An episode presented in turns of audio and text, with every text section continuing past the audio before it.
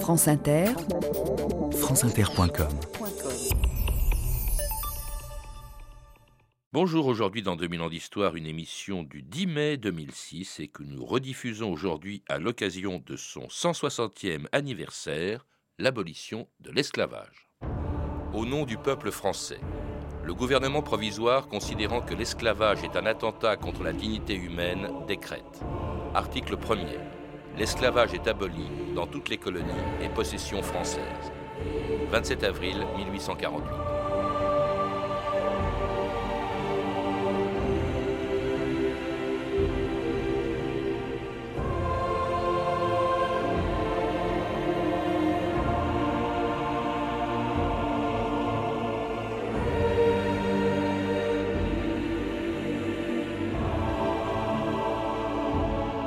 2000 ans d'histoire.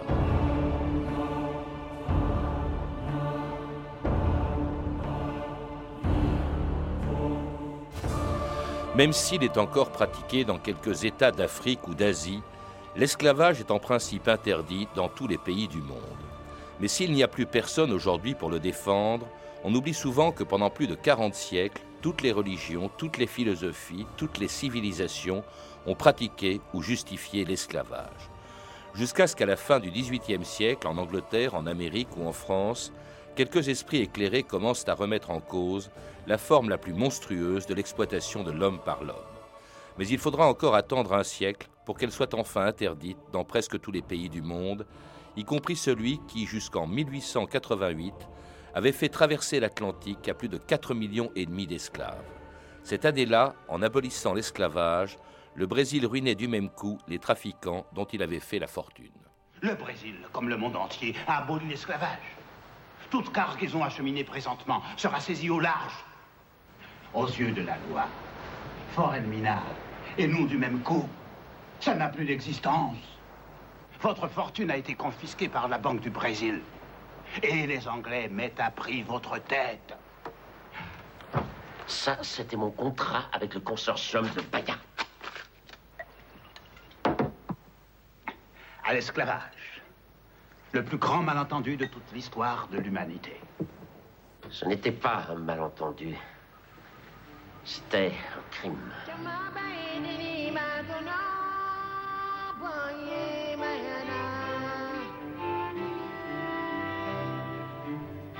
Olivier Pétré-Grenouillou, bonjour. Bonjour. Vous êtes historien et auteur d'un livre remarquable sur les traites négrières qui a été publié il y a deux ans chez, chez Gallimard et dans lequel vous rappelez la très longue histoire de cet épouvantable commerce qui a décimé l'Afrique. Mais ce qui est encore plus effrayant dans, dans l'histoire de l'esclavage et de la traite, c'est qu'il ait fallu attendre 40 siècles pour qu'elle soit considérée comme un crime. Pendant 40 siècles, il y a pas eu beaucoup de philosophes, pas eu beaucoup de religieux, pas eu beaucoup de régimes politiques qui aient condamné l'esclavage et la traite. Alors c'est à la fois vrai et à la fois faux, euh, puisque il y a toujours eu, euh, non pas simplement pour la traite et l'esclavage des populations noires, mais pour la traite et l'esclavage en général, toujours eu dans toutes les sociétés pratiquement euh, un certain malaise, puisque finalement il y a toujours eu une certaine conception qui faisait qu'on avait du mal à servir un autre homme, et en même temps c'est le droit naturel par exemple, et en même temps on cherchait des alibis, euh, c'est le droit des sociétés, le droit des hommes, des alibis pour justifier. Et justement pendant des siècles et des siècles, il y a pu y avoir ces accommodements, l'acceptation, la contradiction entre le droit naturel et, le droit des hommes en société. Il arrive un moment, au contraire, euh, on n'accepte plus cette contradiction et euh, c'est le droit naturel qui prime. Mais il y a toujours eu, toujours eu un malaise dans les sociétés vis-à-vis de l'esclavage, d'où la multiplication des alibis pour légitimer. Si finalement il n'y avait aucun malaise, malaise on n'aurait pas eu besoin d'alibi.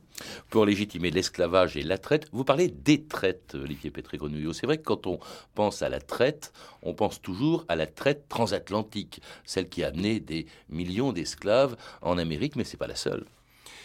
Oui, alors si on, parle des traites euh, dont les populations d'Afrique noire ont été victimes, il y a donc euh, la traite par l'Atlantique que j'appelle d'ailleurs traite occidentale, parce que du nom, enfin, en fonction de, ceux qui euh, y jouent un rôle important, les Européens, les Américains parce que des Africains sont déportés vers les Amériques, mais aussi au départ, avant même la découverte de l'Amérique, vers euh, les îles Atlantiques et le sud du Portugal, et déportés également vers les îles de l'océan Indien sous contrôle européen. Donc je parle de traite occidentale pour l'ensemble de ces déportations. Alors il y a aussi une traite interafricaine euh, dont vous parlez, et puis une traite orientale en direction, je crois, des pays arabes. Olivier oui, donc euh, une traite euh, interne à l'Afrique noire, puisque l'esclavage existait en Afrique noire comme dans la plupart des sociétés du monde à d'autres époques.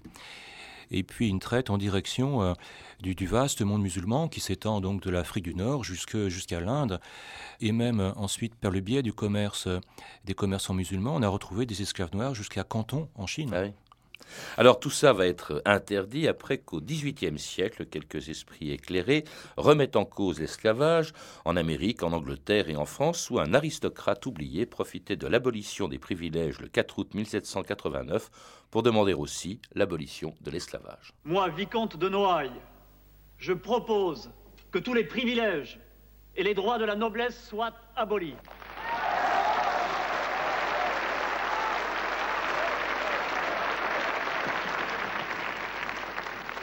Moi, duc de la Rochefoucauld-Liancourt, demande que l'Assemblée nationale abolisse enfin l'esclavage des nègres, ces créatures dont il ne faut jamais oublier qu'elles sont humaines.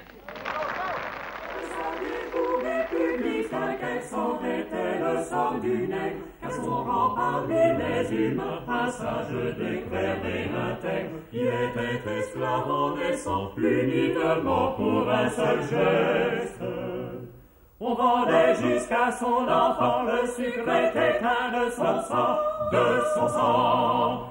Daignez m'épargner tout le reste. Daignez m'épargner tout le reste. De vrais bourreaux atterrés donc promettant d'alléger ses traits, faisant pour les serrer encore des tentatives inhumées, et contre leur complot c'est la nature qui proteste. Et de peuples brisant leur feront malgré la distance des mers, stance des mers, finit par s'entendre de reste. Finit par s'entendre de Et c'était La liberté des nègres, une chanson de la Révolution française pendant laquelle l'esclavage a été aboli en 1794. Mais bien après d'autres pays dans ce domaine, Olivier Pétré-Grenouillot, euh, la France a été plutôt en retard. En retard, en fait, tout est relatif. Il est vrai que le Danemark euh, décide d'abolir euh, la traite en 1792 mais en se donnant 10 ans pour que la mesure soit effective, donc 1802. Il est vrai que certains États euh, des futurs États-Unis décident d'abolir également la traite euh, et que, par exemple, les, Quakers euh, ont décidé d'abolir l'esclavage dans leur colonie de Pennsylvanie. Donc il y a des abolitions finalement, des abolitions en ordre dispersé et euh, certains prennent parfois une avance, mais sont ensuite rattrapés par d'autres. Euh, c'est un mouvement euh, complexe. Là, on est au XVIIIe siècle, le siècle des Lumières, dit-on, et pourtant, en France, les grands philosophes semblent ne pas s'intéresser à la question, en tout cas, ils en parlent peu. Il y a très peu de, de, gens qui protestent contre l'esclavage lui-même. Vous en citez quelques-uns, l'abbé Rénal, Bernardin de Saint-Pierre, mais ni Diderot, ni Rousseau, ni Montesquieu, ni Voltaire ne s'y intéressent énormément. Alors, les, philosophes ont, joué un rôle, un rôle, hein, il me semble important. Pendant longtemps, on les a un petit peu encensés, en, expliquant que l'abolition de la traite et l'esclavage était dû simplement à, des philanthropes anglais et à des philosophes français. Et on a lourdement exagéré. Et ensuite, on a exagéré dans l'autre sens, en disant que finalement les philosophes étaient des hypocrites et qu'ils n'ont joué aucun rôle. En, fait, euh, ils ont joué un rôle, mais progressivement. Euh, jusqu'aux années 1760-70, l'attitude qui domine, c'est plutôt euh, la gêne ou le doute. Et c'est à la fin du XVIIIe siècle que les philosophes français euh, passent du doute à, finalement à, l'opposition hein, au système d'esclavage. Donc à la fin du siècle, ils s'opposent véritablement. Et Montesquieu, dans l'esprit des lois, si on lui lit au premier degré, on a l'impression qu'il légitime la traite, mais en fait, il utilise le détour de l'ironie l'ironie, qui est une arme essentielle au XVIIIe siècle. On ne comprend rien au texte des philosophes si on ne passe pas par ce détour de l'ironie. Et en fait, dans l'esprit des lois de 1748 déjà, Montesquieu critique, hmm. critique l'esclavage. Alors, leur attitude est, jugée ambiguë a posteriori parce que ils veulent mettre un, terme à l'esclavage, donc c'est une position assez radicale, mais en même temps, ils sont réformistes. Ils veulent mettre un terme à l'esclavage, au système en lui-même, pas simplement franchir quelques esclaves, mais ils se donnent pour cela du temps. Et Condorcet imagine par exemple qu'il faut reprendre 77 ans. Et donc il, peut y avoir pour nous aujourd'hui une contradiction entre la volonté de mettre un terme au système et euh, le fait de dire voilà, on va prendre le temps pour le faire. Et pourtant, alors en 1789, le jour même de l'abolition des, des privilèges, on l'a entendu dans cet extrait de film, le duc de la Rochefoucauld demande l'abolition qui sera votée en 1794 seulement, je crois. Oui, tout à fait. Hein, 94, un contexte particulier. Hein. les, à ce moment-là, euh, d'ailleurs, les anciens esclaves de Saint-Domingue sont libérés eux-mêmes hein, par la grande révolte euh, qui était ensuite commandée par euh, Toussaint Louverture. C'est le contexte également de la Convention montagnarde, de la terreur, de l'occupation de, de certaines colonies françaises par les Anglais. Donc il y a tout un contexte qui a joué, en plus, évidemment, des idéaux révolutionnaires. Abolition qui sera supprimée par Napoléon en 1802, Napoléon rétablissant euh, l'esclavage, tandis qu'au Danemark en 1803 et en Angleterre en 1806, on interdit la traite transatlantique des Noirs, ce qui rend difficile le travail de tous les bateaux qui la pratiquent. Rien en vue Trois pipes par jour, plus que 120 pipes et nous serons arrivés. À moins que nous nous rencontrions un patrouilleur. Vous n'avez jamais été visité Si je l'avais été, je ne serais pas là. Balancé au bout de ce mât.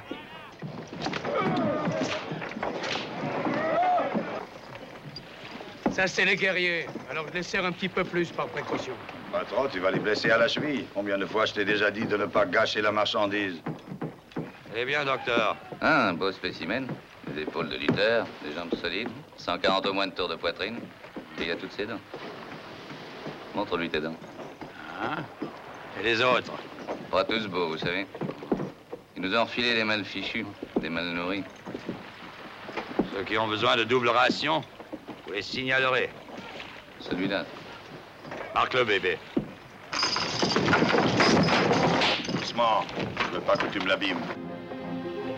Tout est paré. Aucun navire ne pourra nous attraper. Il n'y a plus qu'à se laisser porter jusqu'à la Havane. C'était un extrait du film Tamango de John Berry, l'histoire d'un trafiquant d'esclaves quittant l'Afrique pour Cuba avec une cargaison d'esclaves que lui avait vendu un chef africain. Ce qui est horrible dans cette affaire, Olivier Patrick Grenouillot, et, qui a décimé l'Afrique, c'est que des Noirs y ont participé, puisque ce sont des chefs africains qui vendaient euh, des esclaves euh, à ces négriers. Oui, il y a eu une partie euh, des îles africaines qui a participé à la traite, puisque en ce qui concerne la traite atlantique, il y a parfois des, captures directes, euh, parfois des négriers capturent directement des esclaves, mais dans la plupart des cas, il est vrai qu'on a affaire à un commerce, un commerce entre des gens qui vendent des esclaves et des gens qui en achètent. Euh, donc des élites africaines ont participé à la traite, comme d'autres élites euh, parfois s'y sont opposées. Est-ce qu'on a une idée du nombre d'esclaves qui ont été transportés d'Afrique sur le continent américain?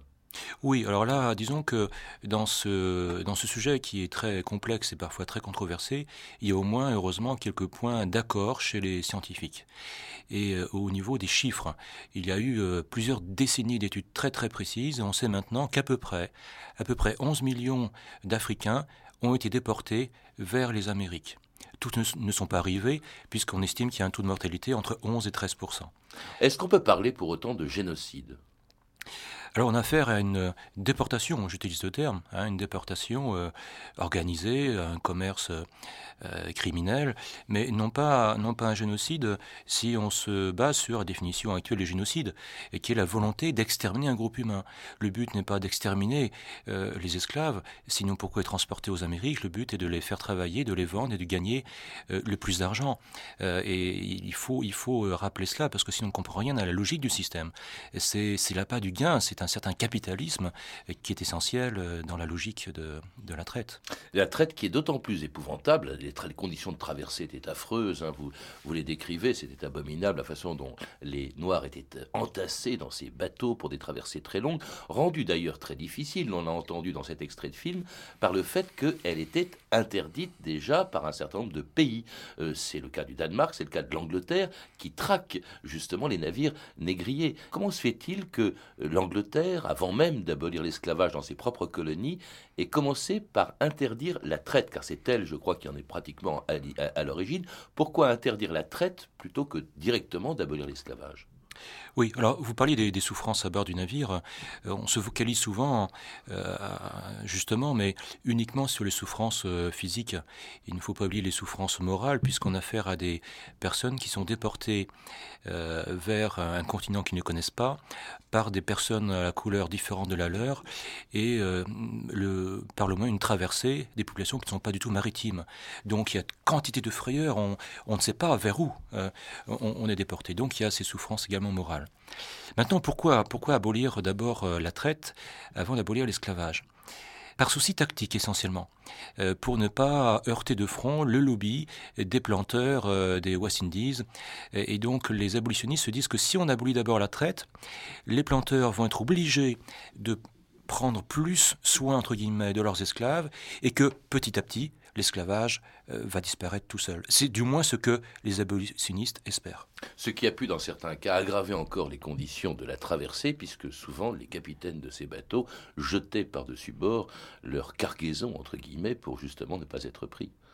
Alors, est-ce que, est que la répression de la traite atlantique a aggravé les conditions du transport? On n'en est pas sûr.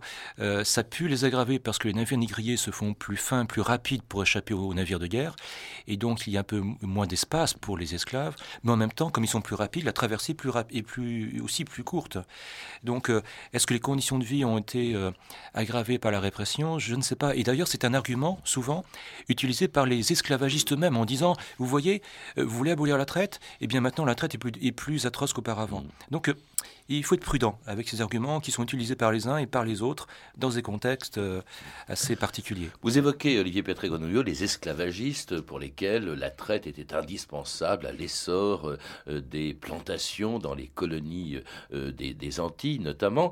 inversement, ce qu'il y a de frappant aussi, c'est que c'est pas seulement pour des raisons d'ordre moral que la traite et l'esclavage sont condamnés au, au, début du 19e siècle, c'est aussi pour des raisons économiques. Tocqueville, par exemple, disait ben non, l'esclavage, c'est c'est moins rentable que le salariat.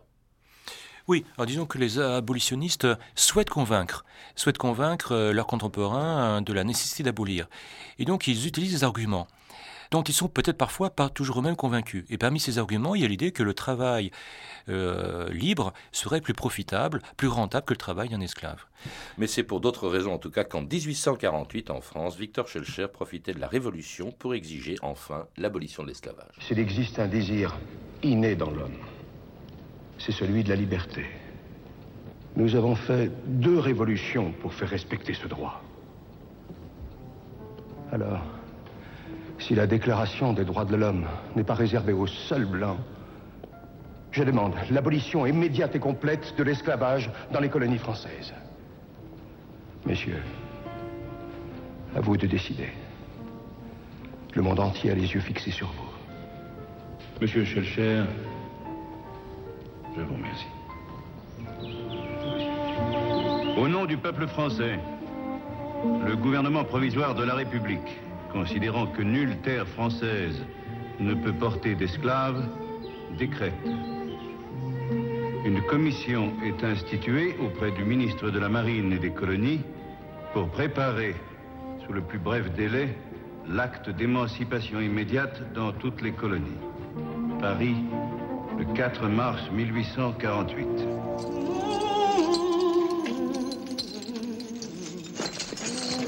Et huit semaines plus tard, le 27 avril 1848, l'Assemblée constituante allait donc voter l'abolition réclamée par Schulcher et sur laquelle aucun gouvernement français n'est revenu, comme Napoléon était revenu sur la décision de 1794. Euh, cela dit, euh, la France n'est que le troisième pays à avoir aboli euh, l'esclavage, plus seulement la traite, mais l'esclavage lui-même. Oui, la France, encore une fois, n'est pas la première, mais euh, n'est pas non plus la dernière. Le Brésil a aboli l'esclavage en 1888. Le Brésil qui a été euh, le lieu où le, le plus grand nombre d'Africains ont été déportés. Ça, on l'oublie toujours. Hein. Je crois que c'est près de la moitié de la traite transatlantique se faisait en direction du Brésil la moitié un peu plus euh, au XIXe siècle. Mm. Mais sur la longue durée de la traite atlantique, c'est peut-être en gros euh, un bon tiers de tous les esclaves qui ont été déportés vers le Brésil. Un pays aussi qui a mis du temps, alors que certaines anciennes colonies anglaises d'Amérique, avant qu'elles euh, deviennent les États-Unis, avaient déjà aboli l'esclavage, vous nous l'avez rappelé tout à l'heure, les États-Unis eux-mêmes ne l'ont fait qu'en 1865. C'est-à-dire que c'est la guerre de sécession, en quelque sorte, qui a été le déclencheur de cette abolition très tardive aux États-Unis, Olivier Oui, alors il y a des discussions sur le sujet avant même la guerre d'indépendance, mais euh, finalement, il faut remarquer que la plupart des premiers présidents des États-Unis sont originaires des États du Sud, qui sont des États esclavagistes. Eux-mêmes avaient des esclaves, je crois que Washington avait des esclaves. Et eux-mêmes avaient, des esclaves. Et euh, il s'est posé, même pendant la guerre d'indépendance, euh, la question, par exemple, de l'intégration ou non dans les armées pour lutter contre l'Angleterre euh, d'esclaves affranchis. Donc il y a une difficulté vraiment à trancher ce, ce problème qui n'est que par la guerre. Alors tous les grands États du 19e siècle ont donc supprimé l'esclavage à la fin du, du, du 19e siècle, au moment d'ailleurs où allait commencer ou s'achever plutôt la colonisation de l'Afrique. Est-ce qu'il y a un lien entre colonisation et esclavage? On le dit souvent, alors qu'on s'aperçoit, vous l'écrivez d'ailleurs Olivier Petrigonouillot, que la colonisation de l'Afrique est postérieure à l'abolition de l'esclavage, pour l'essentiel en tout cas. Oui, alors l'Afrique est colonisée finalement euh, à la fin du XIXe siècle. L'abolition de la traite anglaise, c'est 1807. Euh, l'abolition de la traite française, il y a plusieurs lois, la dernière en 1831. La traite par l'Atlantique disparaît après 1860. Et donc il y a, une césure chronologique entre la fin de la traite atlantique et le début de la colonisation. Vous vous rappelez même d'ailleurs que c'est souvent euh, au nom de la suppression de l'esclavage euh, qui ce qui a servi à justifier parfois la colonisation. Livingstone, Brazza euh, avaient pour mission entre autres de supprimer l'esclavage à l'intérieur de l'Afrique. Oui, alors là, ce qu'il faut rappeler aussi, c'est que les négriers, eux, n'ont pas misé sur le commerce dit légitime. Euh, les abolitionnistes voulaient remplacer la traite par un commerce qu'ils appelaient légitime, c'est-à-dire échanger des produits d'Europe contre des produits, des arachides ou autres d'Afrique. Et les négriers n'ont pas misé sur ce commerce. Donc, euh, euh, tout ça pour rappeler qu'il n'y a pas forcément de continuité entre la traite et la colonisation. Maintenant, comme vous le rappelez justement, mettre fin à la traite en Afrique noire et à la traite vers le monde musulman a été un des alibis utilisés par certains colonisateurs. Un alibi pour certains et pour d'autres, euh, ils le croyaient vraiment. Il y a eu des gens qui étaient persuadés que c'est une bonne action et d'autres qui euh, euh, l'ont utilisé uniquement comme un alibi. Alors l'esclavage sera condamné plus tard encore par la communauté internationale, par la SDN, l'ancêtre de l'ONU en 1919, par la Déclaration universelle des droits de l'homme en 1948 et pourtant l'esclavage continue de se pratiquer. Écoutez ce reportage de France Inter réalisé par Angéline Boin en Mauritanie en 1998, 17 ans après que ce pays ait officiellement aboli l'esclavage. La question de l'esclavage ne se discute pas, parce que c'est une question légale, c'est une pratique légale qui existe. Il y a plusieurs cas qui ont été cités par le Coran, donc euh, c'est tout à fait normal. Est-ce que dans, dans, sa famille où lui a déjà eu des esclaves?